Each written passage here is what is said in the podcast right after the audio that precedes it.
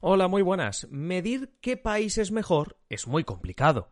Simplificar en este sentido se hace difícil y decir que un país es primera potencia porque tiene el PIB más alto o porque es el más rico, pues eh, quizás se nos queda corto. Así, en Naciones Unidas crearon una medida que tiene en cuenta varias cuestiones. Hoy, en Simple Política, ¿qué es el IDH, el Índice de Desarrollo Humano? Comenzamos.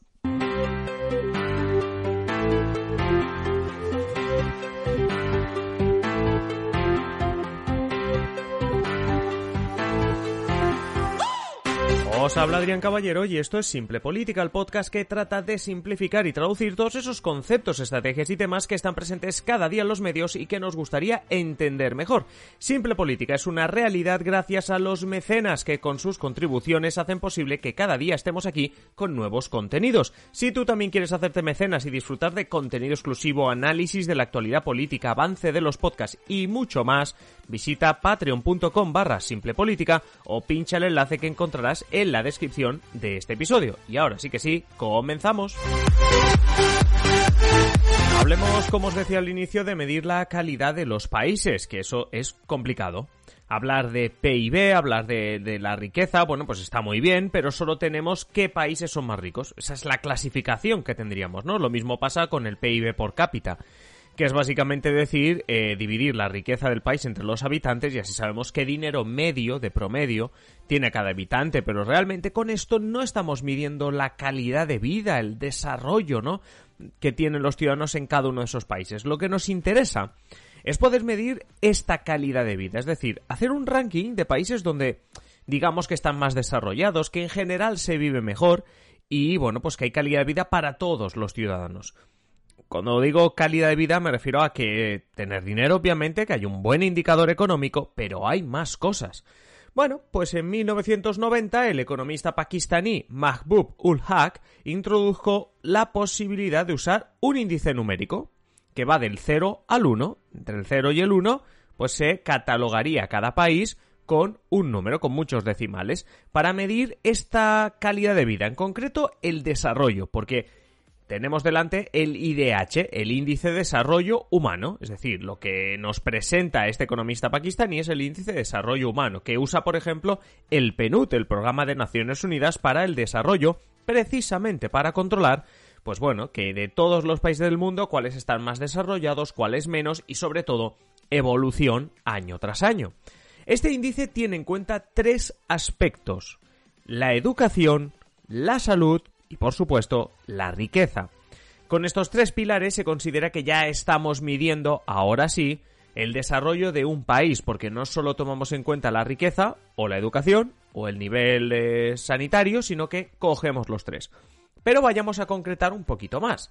El índice de desarrollo humano, como os digo, es un cálculo matemático que toma a partes iguales estos tres pilares, riqueza, educación y salud te da un número de entre el 0 y el 1, cuanto más alto, más desarrollado estás. Pero vamos un poquito al detalle.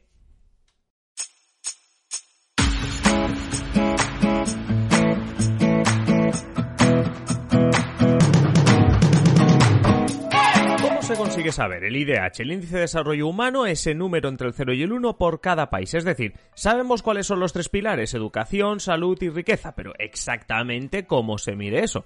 Bueno, pues estas son algunas de sus, bueno, son todas sus variables. Empecemos por la parte de la salud. ¿Cómo lo medimos? Pues existe un índice, se crea un índice de esperanza de vida. Bien, la esperanza de vida de un país en cuanto a años se transforma, es decir, el número de años se acaba transformando en un índice. Un índice del 0 al 1 también que será tenido en cuenta. Luego tenemos lo que llamaríamos un índice de educación, es decir, tenemos la salud tomada como eh, la esperanza de vida, pero también tenemos que tener el tema de la educación. En la educación tenemos bastantes variables para crear este índice de educación. Por ejemplo, tenemos el número de años promedio de escolaridad. Esto es, en ese país, cuántos años de media va un ciudadano, en este caso un joven o una joven, a la escuela cuántos años se pasa en la escuela. Hay otro índice también, el de años esperados de escolaridad. Es otro índice un poco diferente, que es cuántos años con la situación actual del país se espera que una persona que nazca ese, en ese momento pues vaya a, a la escuela. Luego otra cuestión, la alfabetización adulta, es decir, qué porcentaje de adultos en ese país está alfabetizado, es decir, sabe leer y escribir. También hablan de índice de matriculación, es decir, estamos hablando de la escolaridad, etcétera, etcétera. Bueno, pues qué porcentaje de, jóvenes, de gente, va a la escuela, qué porcentaje de los jóvenes que tendrían que ir a la escuela están yendo a la escuela, a la universidad, al instituto, etcétera. ¿Veis? Son dos cosas diferentes. Uno es los años de media que se pasan en la escuela y otro el porcentaje de gente que está matriculada. Y con todo esto tenemos la parte de la educación. Recordemos, tenemos la esperanza de vida por un lado, lo que acabamos de comentar por la parte de la educación, nos falta la tercera parte, que es el tema de la riqueza, que obviamente sí se mide con el PIB, con el PIB por cápita, y aquí es donde entra el tema de la riqueza. Es decir, no estamos despreciando el índice, el ranking del PIB, de qué país es más rico, etcétera, etcétera, pero sí que con este IDH lo que hacemos es relativizarlo y ponerlo a la misma altura, con el mismo peso que la parte de la educación y la parte de la salud. Entonces, con todo esto se elabora, como digo, un índice, un ranking con todos los países de Naciones Unidas del 0 al 1. Eh, ya os digo que los, los tops son 0,95, es decir, muy alto. Y que los que están abajo no tienen un 0,0, tienen un 0,3, 0, ¿vale? Es decir, no penséis que hay un 0,0. Pero realmente lo que nos indica este índice, pues como decimos, qué países están más desarrollados. Y ahora, para cerrar este episodio, vamos a la parte más interesante. ¿Cuál es el país con mejor IDH? ¿Cuál es el peor en este ranking?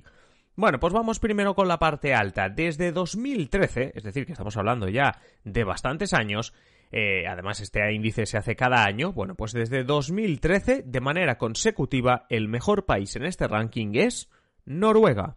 El país nórdico en 2020 eh, tuvo el índice eh, de IDH más alto con más de, de 0,950. Y digo que es el, el, más alto porque Noruega lleva siendo el número uno, como digo, desde 2013. Hubo un año, en 2012, que lo fue Suiza, ¿vale? Pero en años anteriores también lo seguía siendo Noruega. Además, lo más gracioso del índice, o más curioso, es que podemos ver la evolución que han tenido muchos países, porque, por ejemplo, esta racha de tantos años seguidos de Noruega cortó una racha de seis años seguidos por parte de Canadá, y Canadá cortó la racha también a un Japón que en los años 90 también venía pegando fuerte en este índice. En paralelo a esta increíble racha noruega, por contrapartida, tenemos que en los últimos cuatro años Níger aparece como el país menos desarrollado. El último índice publicado en 2020 marca Níger, pero es que desde 2017 este país es el país, según el IDH, menos desarrollado del mundo.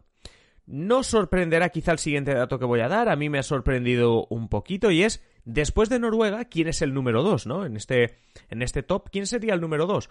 Bueno, pues a mí me ha sorprendido ver que es Irlanda es cierto, yo no pienso que Irlanda sea un país subdesarrollado, pero me ha sorprendido no ver otro país nórdico y, ver a Irlanda. Me ha sorprendido para bien, obviamente. Felicitamos y saludamos desde aquí a todos los que nos escucháis desde Irlanda. Es cierto que desde el Reino Unido sé que nos escucháis muchísima gente, así que también un saludo para todos vosotros. Pero sigamos con este top, ¿no? Vamos a hacer el top 5. El top 5 en 2020, que es el último ranking que tenemos, encabezado por Noruega, segunda posición para Irlanda, tercera para Suiza, cuarta para Hong Kong y quinta para Islandia. Así tenemos este top 5 y como veis ya los países nórdicos están copando también todo el top 10, es decir, también encontraríamos a Suecia y Finlandia antes de terminar el top 10.